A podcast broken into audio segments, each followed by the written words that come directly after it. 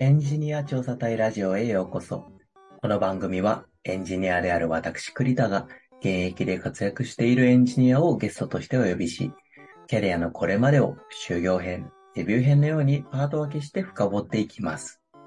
そして彼らが目指す姿とは、一緒に働きたい企業とはどんなものなのか、その謎を探っていこうというテーマでお送りします。ということで今日もゲスト来ていただきました。そしたら自己紹介からお願いします。はい、矢野と申します。よろしくお願いします。はい、えー、現在は、えっと、まあ、週1、2ぐらいで Web エンジニアとしてフリーランスやってまして、えー、前職では人材紹介会社で、まあ、エンジニアやってました、みたいな感じですね。はい。で、今は自分でサービス作りながら、フリーランスしながらみたいな感じで活動してます。よろしくお願いします。お願いします。あれ、今、フリーランスでやってるメインのプログラミング言語って何になるんですか？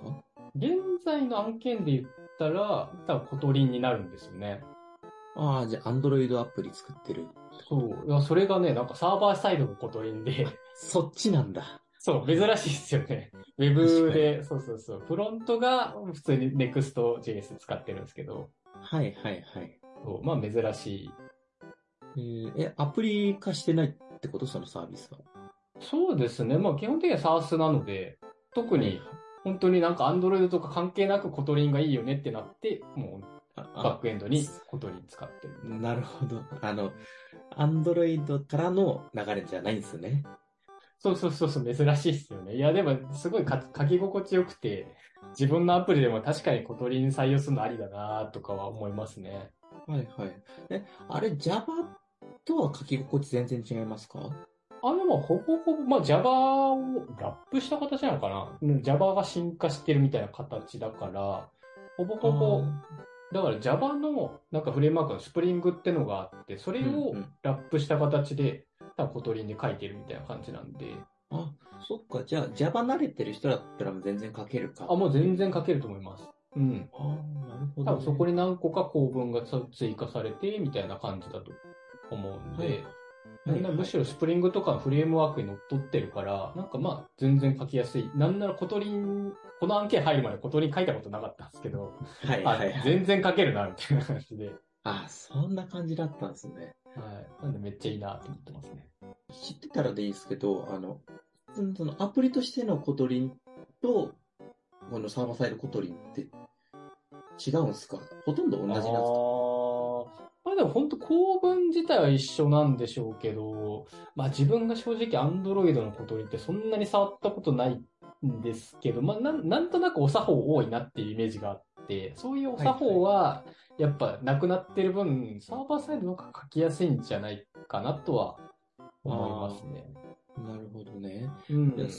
か。それが今メインであって、さっきその個人開発で作ってるのは何で作ってるんですか？それも Kotlin？そう、それは、もう、それはですね、今作ってるのはもう完全に Python で作ってて、あの、GPT 使いたいってなったから、まあやっぱそうなったら、まあ Python が一番やっぱデータ処理向いてるよねってことで、うん。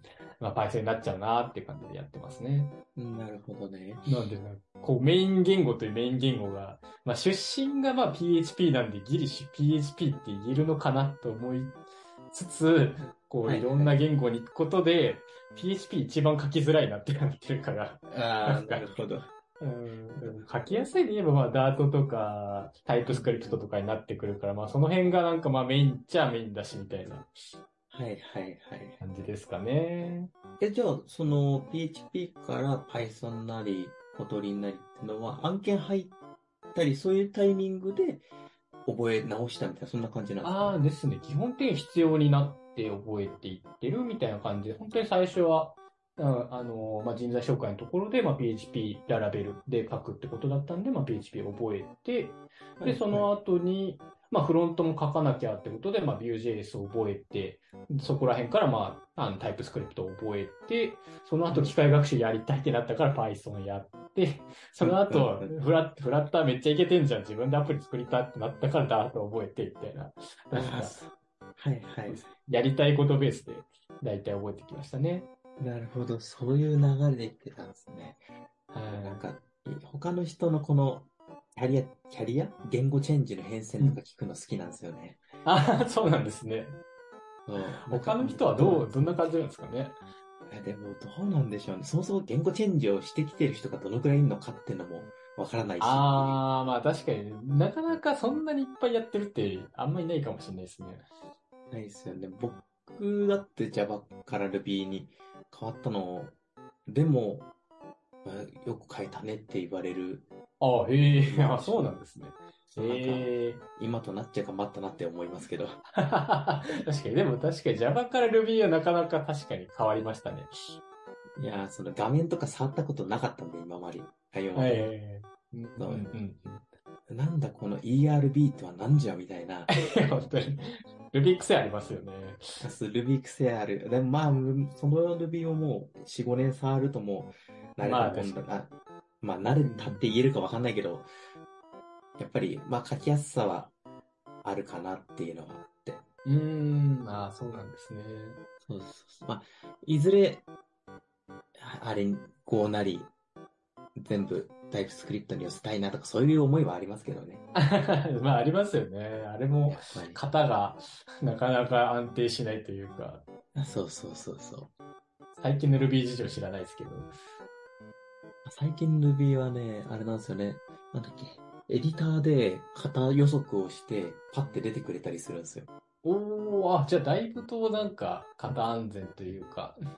あすあの、コードベースではまだできないですけど、その、エディター上で、あ多分ストリング渡ってきてるみたいな、そんな感じで補足はしてくれるんで、あー。あ、それはそれは。なんか逆に引数これ渡ってきてないよとかは、まあ注意してくれるみたいな感じなんですね。あ、そうです、そうです。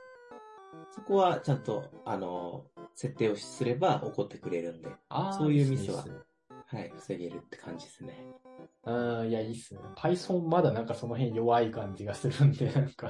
はい Python は、あの、インデントずれるとエラーになる。あれ結構ややこしいですよね。ああ、そう、それもなんか厄介だし、はい結はいはい構。。何でもできるから、な、大変なんですよね。そうですよね。僕も、今の現場で、なんだっけ、クローリングじゃなくて、スクレーピングか。それ Python で使ってて。ああ、そうっすよね。確かに、スクリーピングするってなると、やっぱ代表格は Python みたいな感じになりますもんね。ですね、やっぱり。うんうんうん。いや、そういうとこからちょっと、こっから、先にキャリアの変遷っていうより、言語の変遷聞いちゃった。確かに、言語からなんか語っちゃいましたけど。そうそう。ちょっと、こっからさ、あの、し修行編、デビュー編みたいな感じで、ちょっとセクション分けて聞いていきたいと思うんですけど、えっと、まず最初の、あれ、矢野さんは、あれでしたっけ？その、情報系の大学とか出てからのエンジニアみたいな流れなんでしたっけ？そうなんですよね。なんで、なんか割と王道っちゃ王道みたいな流れなんですけど。ね、最初のその情報系の大学を選んだ時って、えどういうモチベーションだったんですか？なんかそこから聞きたいですね。なんか、そうですね。嬉しいですね。いやー、その時は、なんか別になんか絶対エンジニアになるみたいな、なんか熱意ってほぼほぼなくて、はいはいはい。なんならなんかこう、電気系とかと迷ってたぐらい、なんか何も学部のこと分かってなかったんですよ。電気系っていうのは？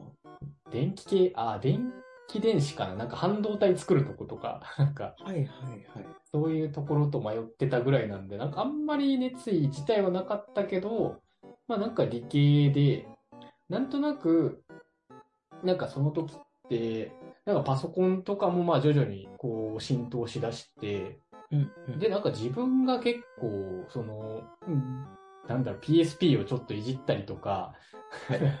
なんかそ、それちょっと、ちょっとグレーなんじゃないかみたいなところで。遊んでたんで、あ、これめちゃくちゃ面白いなと思って。なんかその時になんか調べてなんか解決するって超面白いなと思って、うんうんうん。そう、その辺からなんかちょっと理系ではある、あるし、まあそういうなんかちょっとしたソフトウェアっていうのかな、みたいな、なんかそう。いう、ハードというよりは比較的ソフトに近いそうな半導体であったりとか、まあソフトウェアとかちょっとやってみたいなぐらいのモチベーションで選んだって感じですね。ああ、なるほど。え、で、専門は何を結局学んでたんですか？その頃って。ああ、まあでも基本的な情報なんで、まあ、その学んでたで言えばコンピューターサイエンスみたいな話にはなるんですけど、はいはい。うん、まあ自分も正直、なんか入ってから思ったより座学だなと思って、あんまりしっかり聞いてなかったみたいなところがあるんで、あそうなんだ。え、その、そう実際パソコンを触るっていう場面が少なかったってことですか？あんまりないっすね。週1、2ぐらいのじ、2, 2個ぐらいの授業で触るっちゃ触るな、みたいなはいはい。感じでしたね。それ、だ他は本当に数学で、本当にフーリエ変換どうやってやりますとかの数式書いたりとか、はなんか線形代数でなんかこう、ベクトルをいじったりとか、わからんって思いながら。わからん、わからん単語出てきましたね。そうなんですよね。なんか本当は多分、その、なんですかね、電波をここう届けるにはどうしたらいいかとかの技術とか、なんかそもそもコンピューターの01ってどうやって作られてるんだっけとか、うんうん。なんか多分大事な情報ではあるんですけど、はい。ちょっと自分にはハードル高かったというか、ああ、なるほどね。ですね。まあ、多分プログラム自身もどっちかというと、なんか個人的にはやっぱ物があって作る、なんか物があってというか課題があって作る方が向いてるんですけど、はいはいはい。まあなんか関数ってこうやって書くよと、クラスってこんなだよっていうところから入ると、ちょっとなんかまあ苦手だな、みたいな感じではあったので、うん、まあ多分うん専門としてはコンピューターサイエンスだけど、コンピューターサイエンスそんなに強くないっていう、なるほど。がっつりやってきたっていうよりはっていう。そうですね、本当にもう、最低限卒業するには必要なぐらいの知識だけ得たっていうはいはい。感じですねまあ。そんな中で、まあまあサイエンス的なことは学びつつも、転職じゃないか、最初は就職就職か。そうですね就活の時。就活の時は、あれですか、本当に、いわゆる IT 職みたいなのずっと探してたんですか？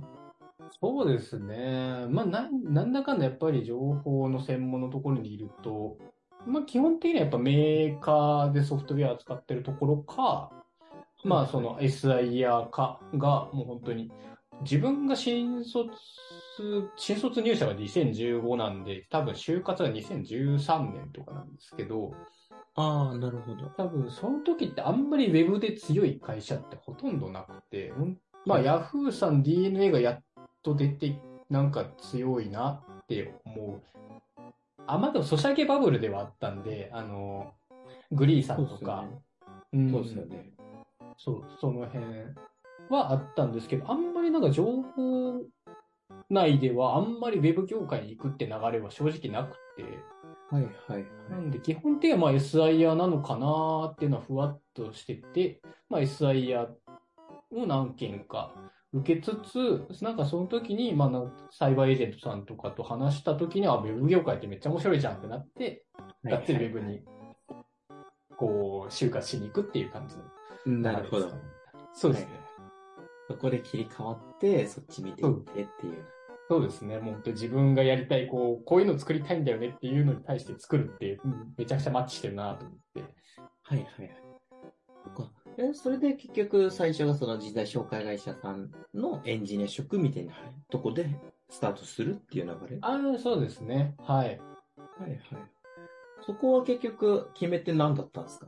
その時って。うーん、そうですね。まあなんかその時から、なんかまあ、どっちかというと、今今作りたいサービスが何かある。なんかその会社さんの紹介聞いて、それでそのアプリ作りたいなって思うというよりは、自分でこういうのアプリ作りたいなっていう気持ちが強かったんで、はいはい。なんでけ結構成長軸というか、なんか自分でそもそもアプリが組めるようになるっていうスキルと、あと、うんそもそもマーケティングとか自分である程度できるようになるっていうスキルの2つは欲しいなと思ってて、はいはい。で、まあその時にまあ自分で何でもできるっていうところが一つ軸になってて、うん、まああとはそういうビビジネス周りの考え方がしっかりしてるところがいいなと思って、うん、うんまあ、その二つを軸に話していくと、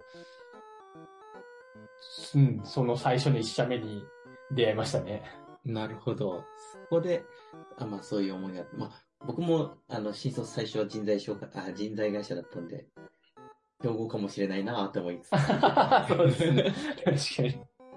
そうそうそうそうそう。意外と、なんかね、やっぱ市場選定の目とかすごいじゃないですか。その時代から、やっぱり、こう、人、多分今って人材紹介めちゃくちゃ多分伸びたという成熟してるみたいなところだと思うんですけど、はいはい多分2015とか13の時からやってるってなかなかないだろうし、確かに、そっか、その頃って、まだ、まだ求人広告がメインっちゃメインですもんね。そうっすよね。多分あんまりスカウトとかでもないし、そういうその、なんていうんですか、エージェントさん経由でっていうのもなかなか少なかったんじゃないかな。うんまあ出だした頃ぐらいの感じな気がするんですけど。そうっすね。結構、もうこれから、そ、そこら辺から徐々に、こう、派遣が決まっていったみたいな、そんなとこなんよ そうです。ね。確かに、まだなんかこれといって、この人材紹介がすごいとかはあんまりなかったような気はしますね。はいはい。そっか。え、で、そこの人材紹介の会社さんでどのくらいやってたんですか？わあ、でも結構長かったですね。6年ぐらいや、2015年か2020年だから、まあ、5 6年目か。5年半。はいえ5年半経って、そっからは、え、そっからフリーランスなんですか？それとも、そうですね、そもう一社なんこから。あ、まあそこからフリーランスで、なんでフリーランスが、えー、2年ぐらいか。2年ちょい。うんうん。なるほどね。なんかちょっとここら辺からもう、あのー、デビュー編、エンジニアデビューっていうよりもなんかフリーランスデビュー編みたいな感じで言ってたんですけど、はいえ。そ、そこの会社5年、6年やってたとこからフリーランスとしてデビューするきっかけって何だったんですか？ああ、まあでもその時にはもう結構自分でもアプリ作ってて、うん、うその、うん、まあやっぱり会社でいるとどうしても土日しかメインで時間取れないよなと思って、はいはい。うん、時間欲しいから辞めたっていうのがまあ一つでかかったなとは思うんですけど、うん、うん。あとなんだろうなまあでもやっぱそれがでかいですね。うん、うん、うん。うんうんうん。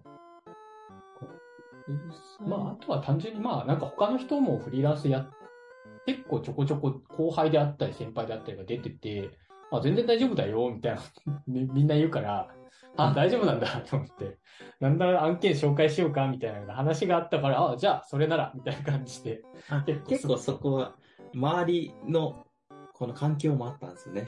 確かにそれもでかかったですね、今思えば。はいはい。あでも、そういう感、えっと、それは、えっと、同じ会社の後輩とか、そういう同期とかそういう存在だったのか、それともなんか、勉強会とかそういうの参加してたりしてて、そこで知り合った人たちとかそういう感じだったんですか？ああ、でも最初で言えばもう完全にその会社の後輩から最初に案件もらいましたね。あで本当につてみたいなところがでかかったんですね。もう本当に、もうずーっとフリーランス時代は、ほぼつてで案件もらってますね。はいはいはい。へええ、で、最初のそのフリーランスとしてやってたのが、こ、コトリンあ、最初のフリーランスは、もう本当に、まあ初心者っていうのもあったからフリーランス。なんで、まあはいどっちかというと自分が持ってるスキルの PHP Laravel ってところから入ってああ、なるほど。はい。ですね。で、基本的にはまあ3ヶ月、4ヶ月単位で最初はコロコロ変えてましたね。うんうん。あ、そこは結構、あれだったんですね。なんか、この会社の5、6年とは別、別というか考え方変わっても、いろんな案件経験してって、みたいな。そうですね。確かになんか、なぜか なん、特に変えたいっていう理由はないんですけど、はいはい。はい。なんか結局なんか人づてで、でも基本的にやっぱ自分も立ち上げるのが好きだから、なんか立ち上げて、まあなんとなく安定したら、まあなんかちょっと違うところに興味が移るみたいなのが多かったかもしれないですね。はいはい。えじゃあ結構いろんな案件も経験してて、まあそれこそい最初の会社もがっつり長くやってた中で、これ結構僕も悩むなっていうう。んとこなんですけど、まあ悩むというか、いたのかなっていうところで、あこのエンジニアすげえなとか、あこの先輩は、なんか、うん尊尊敬というか真似したいなっていう人っていました？ああ、それはもう、何人かいらっしゃいますね。はいはい。それは、あれですか？どこでで、その、どの時に出会った人ですか？ああ、でもそれで言うと前職で出会った業務委託の方かな。あ、業務委託の人？そうですね。結構よく前職だと業務委託の方、まあ、は、そんなに割合としては2割程度なんですけど、結構ちょくちょく一緒に仕事してて、まあその中の一人っていうですね。まあ出会い方としても多分自分が初めてリーダーになった時に、まあその業務委託として入っていただいたみたいな方で、あなるほど。まあ思い出深いっていうのもあるんですけど、もう本当にめちゃくちゃプログラミングできて、できて、はいはいはい。うん、なんかその経験もなんかこう、地面に根ざしてるというか、うんうんうん。なんかこの、この時はこういうことがあるから、なんかこういう設計は良くないとか、なんかそう、やっぱそういう知見が深いなーってところは、マジですごいなって思ったっていう。えー、え、その人結構上の人だったんですか？そうですね。自分の5、6歳上とかなのかな？から、まあ30、今でこう30後半とか、自分が32、3ぐらいなんで。なるほどね。え、そうか、その頃リーダーやってたってことは、まあ、いわゆる部下とか、その業務委託の人をまとめるようなこともやってたってことですか？そうですね。その時には、結構その、まあ、大体上から要件みたいに聞いて、まあなんかこんな感じの仕様に落としたら良さそうだなって言って、まあ、誰かにこんな感じでお願いしますみたいなのを、だからまあリーダーというより、どっちか PM 業に近いですけど、ああ、本当に、そっちの調整とか、まとめるとか、こっちの方そうですね。はい。その辺をやってましたね。え実際に、僕はそういう場に出くわしたことないんでわかんないんですけど、この年上の部下じゃないですけど、そういう人たちがついた時ってどういうことを意識してたんだろうってのはちょっと気になります。あー、どうなんですかね。まあ、でも意識ってほどじゃないですけど、基本的にはやっぱり敬意は完全に消した状態でやってるっていうのは大前提というか、うんうん。うん。まあ実際にすごいですからね。まあまあまあ、確かに、技術量で言ったら全然自分より上っていう人ですもんね。そうですね。基本的には、まあ、時たまそうでもない人もいらっしゃるはいらっしゃるんですけど。はいはい。あでも基本的にはその敬意を表した上で、まあ、とはいえ、なんか自分がやってほしいことは、もう、率直に伝えるっていうのはやんないとなぁとは思ってたっていうのはありますけど、はいはい。うん、まあでもななんか正直難しいというか、なんか正直運が良かったから、なんかそういうこう、ちゃんと言ったらしっかりこう、合わせてくれるみたいな人が多かったから、なんとかやってこれてるみたいなところは多分にあるかなって思いますね。うんうん。でも、その自分のチームに入ってくる人って、それこそ、そのポジションだと面接とかにも同席したりするんですか？そうですね。なんか面、なんか同席するタイミングもあればないと、しない時もあって、自分がリーダーになりたての時はまだなんか面接業務はちょっと多分上の人がやった方がいいんじゃない？みたいな感じだったので、どっちかというとそのもうひもう一つ上の方にやってもらって、取ったよってことで。うんうん。確かその時同席だけはしてたかなみたいな感じで。はいはい。あ、じゃあまあ取るってなったからみたいな感じでやった。し、まあもうちょっと自分がどっちかというと完全にこう全部把握するみたいな状態になったら自分でやってましたけど、はい、うはい。ん、難しいですね。まあ難しい。あ、ちょっとこれはあの面接する側のちょっと話聞いてみたいんですけど、あのはいはいはい面接しする側として、いい印象を持ったエンジニアとそうじゃないエンジニアって何かありました？うーん、そうですね。まあ一個あるのは、やっぱりなんか自分、まあでも QA ずれはでかいなと思ってて、はいはい。うん、なんかこうこうこういう経験ありますかっていう時に、なんかそれっぽいことは答えてるけど、ちょっとなんか具体的じゃないな、みたいなことってあると思うんですけど、やっぱそうう。いうのがあると、個人的にはなんかまあ、こうごまかされたなって感覚があるので、はいはい。だからどっちかというとなんかまあ、それ、それのドンピシャな経験はないですって言ってくれた方が個人的には気持ちいいというか、はいはい。うん。まあ、ないですけど、類似の経験として、まあ、なんかこういうのがあって、なんかそういうのとか、どうですかね？っていうとあれですけど、なんかそういう感じでなんか論理立ってるというか、なんか、ちゃんすり合と、わせようとしてるみたいな？ああ、そうっすね、そうっすね。なんかその辺は、なんかやっぱりそう、仕様を伝えて、その仕様のなんかすり合わせとかもな仕事でめちゃくちゃ発生すると思うんですけど、はいはいはい。だ結局面接でもその辺は正直結構仕事のスキルとかなり直結するなと思ってて、やっぱ聞いたことに対してなんとなく相手のこう都合のいいように解釈されて帰ってくるってなると結構不安になるので、あー、なるほどね。はいはい。それだったらもう分かれ、それはちょっと分かんないんで、なんかここっちだったらどうすかって言ってくれる方が、こっちとしてもすごい安心できるというか、うんうん。あーなるほど。いや、こう、こう、こう、こうこういう、例えばリファクターの経験ありますか？みたいなの、例えば聞いたときに、うんちょ、に、そこドンピシャなないんですけど、だ例えば SQL でこういうチューニングとか、そういうのでも大丈夫ですか、みたいな、そういう確認してくれるみたいな。ああ、そうですね。うん。なんか違うことは違うって伝えてくれる方がだいぶ嬉しいですね。はいはいはい。あ、でも、え結構、さっきのこの QA でごまかされたな、みたいに感じちゃう人ってい、いた、いました？まあ、なんやかんや結構、やっぱり経験少ない方だと、やっぱ多分そそもそも引き出しが少ないから、うん。まあ、とはいえ、やっぱり自分をよく出したいから、だから一番近いこれを出すみたいなのはやっぱあるから、まあまあ、よ、それなりには遭遇するかなという、ジュニア寄りだとより遭遇しやすいかなとは思いますね。はいはい。こんなだったんですね。いや、そういう話もね、ちょっと、やっぱ聞いてみたかったんですよ、ね。いらやー、そうですよね。いや、でもそこは難しいなと思います。単純に自分の聞き方が悪い時もあるんで、普通に。はいはいはい。そう、だからそれがどっちなんだろうってなるのはありますね。えでもそれこそこう、自分が面接して取った人で、うまく、パチってハマった人とハマんなかった人って、今までいました？あー、まあやっぱり何人か、まあいらっしゃいますね。まあどっちも。うんうんうん。例えば、パチってハマった人ってど、面接ってどこまでできてたなとか、ハマんなかった人はこれできてなかったなみたいなのってなんかありました？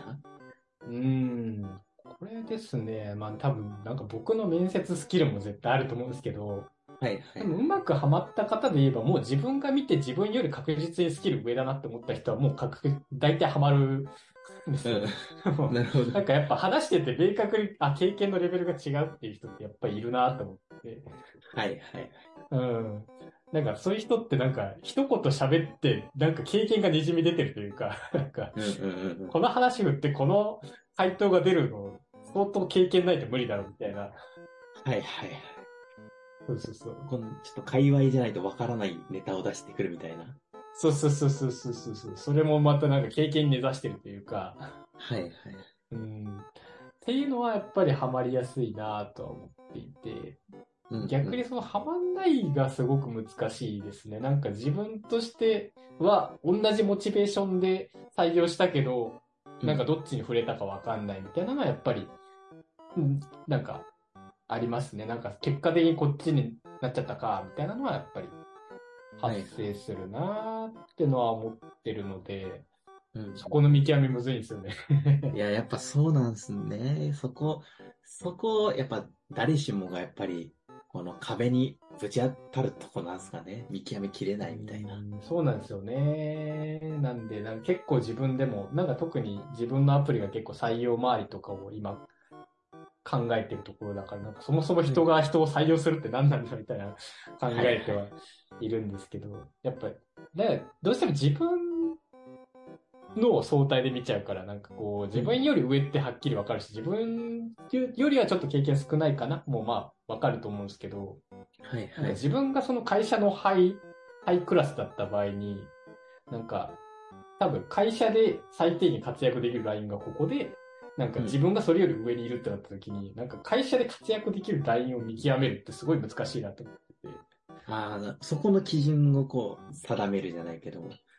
そうそうそうそうそうそう。そこに対して足り、なんか活躍できそうかできないかがすごい難しいなと思っていて、うん。うんまあそこの基準がなんかどうしてもポテンシャル寄りになるってなったら、多分まあ、もうちょっと、まあでも逆に難しいですよね。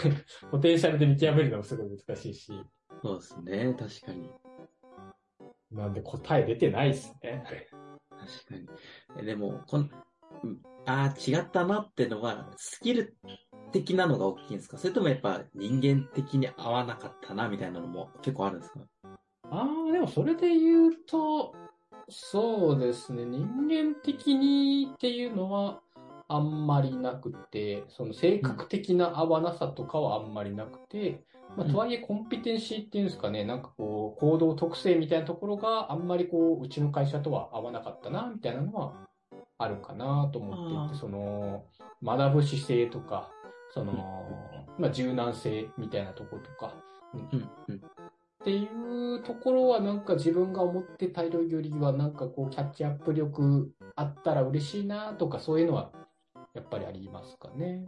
ああ、そっか。じゃあ、まあ、性格っていうよりもその特性みたいなところが、チームと合わないな、みたいな人はいたって感じ。そうですね。は。はいいはい。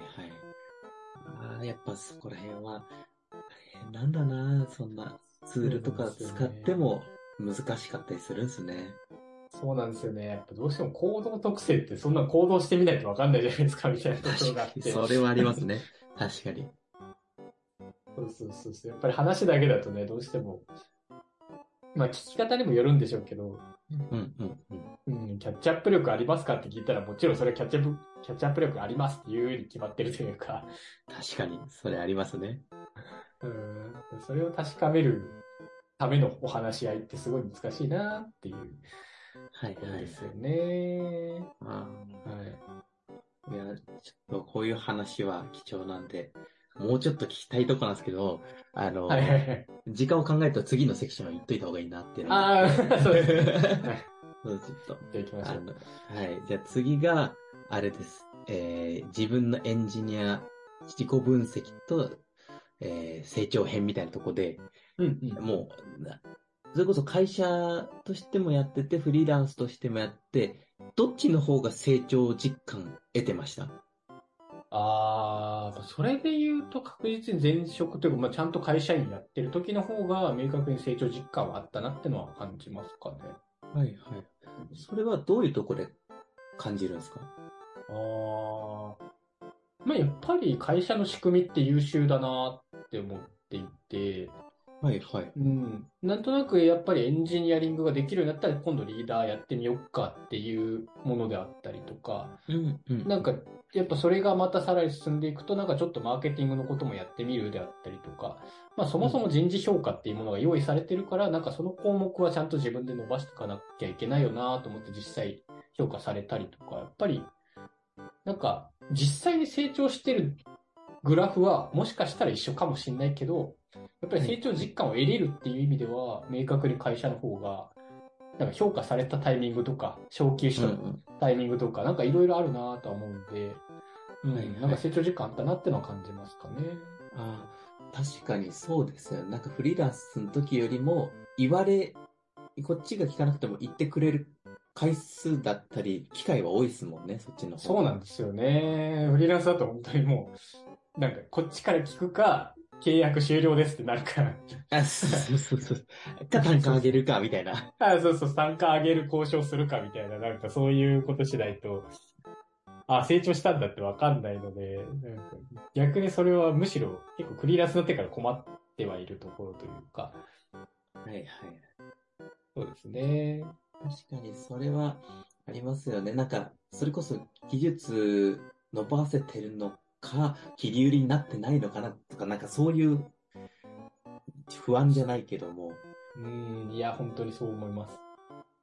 確かに、確かにそう考えると、会社でがっつりやってた、やってる間の方が、その、エンジニアリングとは違うところを経験させてもらえるっていうのはでかいかもしれないですね。そうなんですよね。なんかある程度失敗も許されるし、うんうん。うん、そう。やっぱ周りの周辺のぎ要素もやってもらえるし、まあ技術調査とか、まあ新しいこともやりたいって言えば、まあ会社さんによっては全然やらせてもらえるし、はいはい。うん。まあフリーランスだとね、その辺がまあ逆に自主的でできるとはいえ、なんかどうしてもね、なんか自分でこう意志力がないとなかなかできないので、そこは大変だなと思いますね。そこは確かに難しいですよね。いざ、あ自分もマーケティングとか人事の方とかやってみたいって言っても、まあ、そこまでできできるの？みたいな。あの、会社側が頼みづらいとこもありますよね。ああ、確かに確かに。それはありますよね。うん。ここがそう、なんか、そういうのを考えると、今、まあ自分はフリーランスも長いですけど、なんか一回がっつり会社の中で、そういったことを経験しするのも楽しそうだなっていうのは考えたりはしますけどね、やっぱり。そうですよね。なんか明確にこれ自分が学ぶ必要あるなっていうのができたら、なんか会社員って結構良かったなって思ったりはしますね。はいはい。でも、今も、もうその、仕事としては、その、週1、2でやってる案件と、今その、個人で作ってるプロダクトの、この二軸がメインになるってことですか、そうですね。基本的にそれでやってましたね。はいはい。で、まあ、ち ょちょっとさっきの雑談で、最初、あの、録画前の雑談で聞いちゃったとこなんですけど、はいあの、個人開発の方でやってるサービスって、あのー実際、それを作ろうってなったモチベーションってどこだったんですか？うーん。もう、まあでもなんか先ほどのやつだと、なんかもうそもそも就活するときにアプリを作りたいみたいな意思自体はあって、はいはい。まあ、じゃあ、まあそれを、なんか、じゃあどのタイミングでよりモチベーションが強化されたかで言うと、なんかこう徐々になんか上がっていったみたいなところがあって、なんかあんまり明確なきっかけがあるわけではないっていうのが正直な答えではあるって感じなんですけど、うんうんうん。うんうん。なんで、まあ、その前職の辞めるきっかけになったのも、まあ、アプリ作り始めて、まあ、実際に、まあ、ちゃんとやるってなったら時間が足りないよねってなったっていうところからだとは思うんですけど、アプリをはいはい作るモチベーションって、うーん、そうですね。まあ、でもなんか、もともとなんか、こう、ストレングスファインダーとか自分でやると、なんか未来志向が強いらしくて、自分が。ああ、なんそういう思考があるって出てて。らしいですよ。なんか、これもうちょっとこうなってたら未来もっといけてるのにな、みたいなの結構考えるのが好きで。はいはいはい。で、多分まあ、自分でこうメタ的に分析すると多分会社でいろいろ経験したことで、ここいけてないなとか、ここういうとこ改善したらもっとなんかいけてるのになっていうところが多分どんどん見えてきて、多分そのタイミングでや、こう、そういうのをこうアプリというかサービスにしたらいいんじゃないっていうのが出だしたっていうのは一つきっかけになるんじゃないかなとは。ああ、なるほど。そこら辺で、まあ、自分の中で思うところがある意味、顕在化してきた、顕在化してうん。きた部分が大きくなってきたみたいなイメージですかね。う々に徐々に本当にそうですね、転だ転がり出し方はそんな感じですね。はいはい。はい。でもその後のモチベで言えば本当になんかそれ一個やってみたらなんかここってなんかん市場に出してみたらなんかここってこうじゃなくてもしかしたらこういうことだったんじゃないみたいな仮説が生まれるんで、もうあとはなんか仮説をどんどん検証したいっていうモチベでどんどんこうアプリを変え、手を変え、品を変えみたいな感じで、こうどんどん検証したい欲でここまでなんかモチベがあったような気がしますね。うんうんうん。ああ、でも、面白いですよね。やっぱり、なんか個人開発で自分でアプリ作ると、それこそ、あの、エンジニアの知識だけじゃダメだなっていう気持ちになるじゃないいや、ですか。本当に、まさにまさに。なんかそこら辺、もう、ここからちょっと、あの、未来編みたいなところ聞いていきたいんですけど、うんうんうんじゃあ、ここから、今、矢野さんが自分は何を身につけていかなきゃいけないんだなっていうのを考えたり、これは、やっぱり早い段階で身につけていきたいなっていう、まあ、技術だったり、知識だったり、スキルってあります？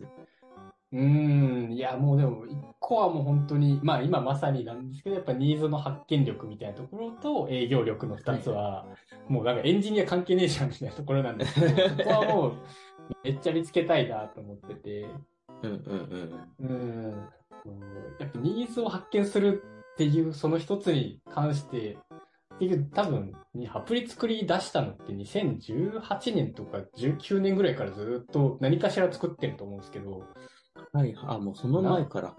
そう、から当たったことってなくて、ずっとニーズを見つける力が欲しいですよね。はい、あ、この、要は、あの、ある意味自己満で終わっちゃったな、みたいなのが、ポンポンポンポンっていう。そうそうそうそうそう、やっぱり、まだ、そう、図が工作してたな、みたいな感じになっちゃうというか。図工の時間になっちゃってたって。そうなんですよね。はい。それだとやっぱあんまり、まあもちろんそれででいいっていう人ももちろんいると思うんですけど、うんなんか自分としてはやっぱいろんな人に、こう、あいいアプリ作ったっていうのを言言われたいからなのかな。まあなんかいいアプリだなって思ってほしいっていうのがあるから、あーそう。まあそうなるとやっぱりちゃんとニーズを見つけてものを作らないといけないよねっていうところ。はいはい。があって、そこはもう本当にずっと、なんかこう、勉強中というかずっと実践をやって、なんか、人、人にこういうの話してみてどうどうですか？って言って、あ、それはそんな欲しくないですねって言われてをずっと繰り返すことで、まあ、はいはい。身につけていくっていうところがあるなーって思っていて、うんうんうん。で、まあ今はなんか一応その、何人かの方になんか、あ、これなら確かに欲しいねとは言っていただいてるんで、うん。はいはい。まあ、なんで、まあなんか、はい。そこはまあ徐々に上がりつつはあるところではあるけど、じゃあそれを何何発もそれを出せ出せるかって言ったらまだ出せないだろうなっていう感覚が。感じで、営業力はもう本当に、なんせ今まで営業あんまやりたくないなと思ってエンジニアになったみたいなところもあったので、いや、わかりみが深いですね。そうですね。なので、すんごい避けてきた、なんか人生だったなと思うんですけど、その、はいはい。人とハードネゴシエーションまでいかない方がいいんでしょうけど、まあ、ネゴシエーションするっていうものに全然向き合ってこなかったなとは思うんですけど、やっぱりそう最後の背中を押す力とかってすごい重要だなとはいはいはい。うん。なんか人にちゃんといい、なんかいい提案をして、あ、それなら確かになんか未来良くなりそうと思って買ってもらう力って、何においても重要だなと思う、思うようになって、そこはもう本当にまだまだもうたどたどしい言葉で、もう使いまくるんですけど、はいはい。うまいことこう、ま、ひねり出して感出してるみたいな。全然表現できてないんですけど、はいそこははもう本当にこれからだなって思ってますね。い。ああ、そうなんですね。いや、本当に、いや、全く同じ気持ちとして。そうなんですね。全く同じ気持ちですか。自分も営業やってたけど、営業苦手だったなって思いながらずっとやってた。ああ、やってたんですね。そうです、そうです。求人の営業やってたけど苦手だなって思ってやってたし、その営業じゃないところで頑張りたいと思ってエンジニア始めたっていうのもあって、うんうんうん。で、で結果的にその自分がアプリ当てたいのも、その、いいアプリって思ってほしいってところが全く同じみたいな。い やそう、そうですよね。やっぱそう思ってほしいんですよ。そう。なんか、い、いずれは自分の、この近しい人が使ってるよって言ってくれるようなアプリ、なんか、いいアプリ使っ、あいいアプリだね、使ってるよって言ってくれるようなものを作りたいなっていうう。いん、いや、まさにまさに。全く同じです。や、本当に。ちょっとこ、この話は盛り上がっちゃって止まんないんで、これはまた別のそうです そうですね。はい。そうですね。ね、じゃあもうあれですか、しばらくは、がっつり、まあエンジニアの成長っていうよりは、まあ、ある意味ビジネスマンとしての成長みたいな話になっちゃうかもしれないですけど、そうですね。もなんか、もうプライベートっていうよりはそっちってイメージですか？今のこのタイミングは。うーん、いや、そうですね。なんかもう今やらないといつやるんだみたいなところではあるかもしれないですね。はいはいはいねでも、えそれこそ、今じゃあもう、比較的その自分のアプリの営業活動みたいなのは結構時間を割いてやってってる感じなんですか？そうですね。まあ、一旦はまあフェーズとしては、なんか最初、1ヶ月前ぐらいに結構がっつり営業を、もう本当に週2、3回ぐらい営業を商談させてもらって、うんうんまあそこでまあ何人かの方にまあ興味持ってもらったみたいな段階なんで、その時はすんごいやってて。で、一はいはい旦じゃあ作りますねってなったんで、今は結構がっつり作ってるみたいなフェーズなんで、今はあんまり営業活動みたいなのはあんまりできてないんですけど。ああ、そういうことか。じゃあもう最初にまず、その、なんていうんだ、最初の初期モニターさんをいっぱい集めて、みたいな。そうそうそうそうそうそうそうです、そうです。ああ、やっぱ、そうっすよね。いや、僕もモニター集め、まず頑張らなきゃいけないですね、最初の。いやー、そこね、難しいっすよね。特に、そういう、なんか人が集まって価値を発揮するみたいなサービスって余計と、そういうモニターを探すと難しいですよね。うん。ねちょっと多分これは、他にサービス作りたいなって考えてる人が気になるところだと思うんですけど、なんかこの自分のアプリを、いや、営業、営業活動で例えばメールとか送ったりするわけじゃないですか。はい。で、帰ってくる割合ってどのくらいでした？矢野さんの場合は。ええでも僕で、その、その最後に、まあその反応いいなと思ったので、まあ100件送って1、2件帰ってきたら、まあ、え、すげえ当たってんじゃんって思うくらいですかね。ああ、もう1%あったら本当嬉しいみたいな。あ、嬉しいっすね。はいはいはい。もう当たんない時マジで当たんないですからね。300通送って1件帰ってきて商談も全然なんかこう、あんまり反応良くなかったみたいな、そういうレベルだったから。ああ、そっか、そもそも、なんか、いいアポって言えないやつですね。うん、そうそうそうそうそうそうそう。まあもちろん自分の営業力がもう皆無だったから 全然ダメだったっていうのもまあもちろんあるんですけど。とはいえ、まあやっぱどんなもんかなみたいな感じで来られたみたいな感じだったので。うんうんうん。うーん、あんま良くない。300でそんなに良くないって感じだったんで。まあまあ100件で1個あればかなりいいんじゃないかなと思いますね。はいはい。いや、じゃあ、ちょっとサービス考えてる人は僕もしっかりですけど、ちょっとそこの打率をまず目指して頑張っていきたいですね。いやー、そうっすね。いや、僕もこれやり始めなんで、これ、なんか、本ちゃんのプロに言わせたらめちゃめちゃ少ねえよって言われるかもしれないですけどね。いやー、でも、いや、最初はそんなもんじゃないですか。僕も、それこそ営業活動してるとき100件電話かけて1、2件アポ、じゃあ3件アポ取れたらいい方でそこから1件決まるなんてみたいな、そんな世界だしうっていう。ーん、あーやっぱそうなんですね。うん。まあ、それぐらいになっちゃいますよね。なっちゃいます。な最初のうちやっぱ、打てる数を、があるなら、打ち切ってから考えなきゃいけないなっていうのはありますよね。いやー、そうですよね。本当に確かにそこに声かけれる人がいるならかけた方がいいそようそうそう。本当に。もう、でもやっぱりエンジニアとして染まっちゃうと、だからそれすら怖いじゃないですか。なんかもう、その、反応がなかったら嫌だから、なんか、ちゃんとはいはい綺麗なものができてからやりたいみたいな。あそ、そこが多分ジレンマですよね、エンジニアの。そうなんですよね。なんかエンジニアになって損したなと思うのはやっぱそこではあるかもしれないですね。そううんうん。うん。物を作れちゃうから作ってから見せたいっていうのはやっぱり。多分、あの、納期ありきじゃないっていうのもでかいですよね。そうっすね。いや、本当に。確かに、納期あればね、なんか別にまあ作って、そっから、まあ、ある程度時間に目処つくから別にそっから営業すればいいやってなるんですけど。あ、そうそうです。だからそこは、ちょっと、これはお互いにちょっと、あれですね、後日談をまたや取りたいですね。いや、本当に、結局そっからどうなったのって話はしたいですよね。あ、そうそうそうそう。じゃあちょっとこれは第2弾が発生するかもしれないっていう形 いや、で。ぜひぜひ。そうですね。なんか、その後結局、いや、全然このやり方ダメでしたっていうふうになる可能性もあるんで。そそういうリアルな話も聞きたいんで、ぜひ。やりましょうまたはいやりましょう、やりましょう。OK です。じゃあ、もういい時間になっちゃったんで、ここら辺で締めに入っていきたいんですけど、はい。とあ、はい、まず、矢野さんの方から視聴者の方に話したい、宣伝したいものがあれば、ぜひ紹介お願いしまお、あり。がとうございます。そうですね。えっと、ま、自分たちフラッターのコミュニティに入っていて、まあ、そこで、なんか僕の方で、そのフラッター学会っていう、こうフラッターの勉強会をやってて、今度7月14日に、あの、六本木で開催するので、フラッター学会って調べてコンパスで登録していただけると非常にありがたいです。ぜひ皆さん来てください。了解です。え、実際、キャパどのくらい入るんですか？やっぱ多分マックスで50人で、今は40人で募集してるのかなぐらいですね。はいはい。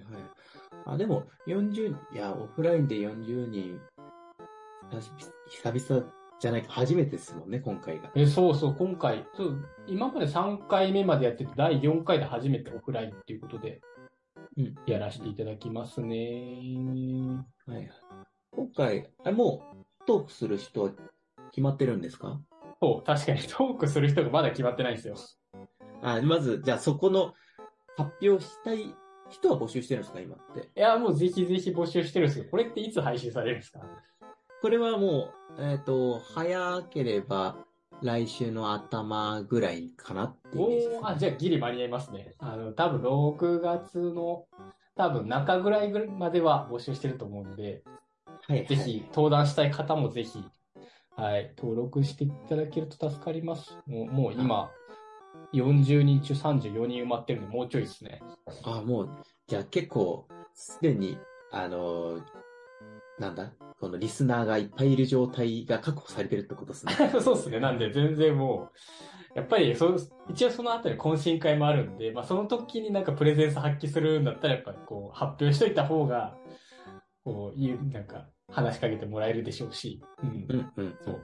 それだけ聴衆がいるってことなんで、はい。すやりがいはあるんじゃないかなと思いますね。ええです。ぜひね、あの、矢野さんの SNS でもちょっとこれを広めていただいて。確かに確かに。そうですね。確かに。これを紹介することで、最間接的フラッカフラッター学会に招待するという。明日で矢野さんのアプリ団、後日談も来る人がね、増えるんで。確かに。間接的に全員盛り上がるということで。ですね。うん、そうなってほしいですね。はい。OK です。ありがとうございます。じゃあちょっと、ぜひ気になる方はコンパスで、リンクも、あの、説明文のところに貼っておくので、見ていただければと思います。よろしくお願いします。はい。で、最後に、えっと、一応恒例という形で聞いてるんですけど、矢野さんの周りの中で、あの、こういう人の話聞いてみたいだったり、もしくは自分の周りで、この人の話聞いてみたいから声かけてみたいんだったりとか、なんかそういう、ちょっとこのラジオのゲストとして来てほしい人の、なんか、アイデアだったり、そういう人がいれば教えてほしいんですけど、います？うんなるほど、なるほど。いやー、ドンピシャでね、なかなかこの人ってのがなかなかいなくてどうしようかなって思ってたんですけど、はい、はい。そうですね。まあ、なんかこういう人で言えば、結構その、EM、このエンジニアリングマネージャーの方とか、管理職の方みたいなのは、なんか一体どうや、どういう考えで人を採用してるんだろうとか、どういう気持ちでマネジメントしてるんだろうなってのはちょっと聞いてみたいなっていうのは思いますね。まあ、あと追加で言うなら最近やっぱり GPT 流行ってるんで、機械学習の誰かの人に来てもらって、なんかその辺の話もちょろっとしてほしいなってのは思いますね。ああ、確かにそこら辺の話とかリアルな機械学習のちょっとトレンドも聞いてみたいですね。機械学習エンジニアの。ね。うん。実際どう思ってんすか？みたいな。GPT どうすかって。うんそうそうそうそうそう。専門家とかだとやっぱちょっと言うこと違う気がするんで。はいはいはい。うんあーじゃあちょっとそこら辺も、と視野に入れつつ、ちょっとゲストでそういう方がいたら、アプローチしていきたいと思うんで、ぜひぜひ。はい、ちょっとあの矢野さんもウォッチしといていただけるとそう嬉しいですね。確かに誰か声かけれないかなって言っておきますね。はい。あーじゃあ、今日はこの辺で締めたいと思います。またゲストいろんな方をお呼びして、面白い話をこう引き出せるように頑張っていきたいと思いますので、皆さん楽しみにしていただければと思います。では、今日は矢野さんありがとうございました。ありがとうございました。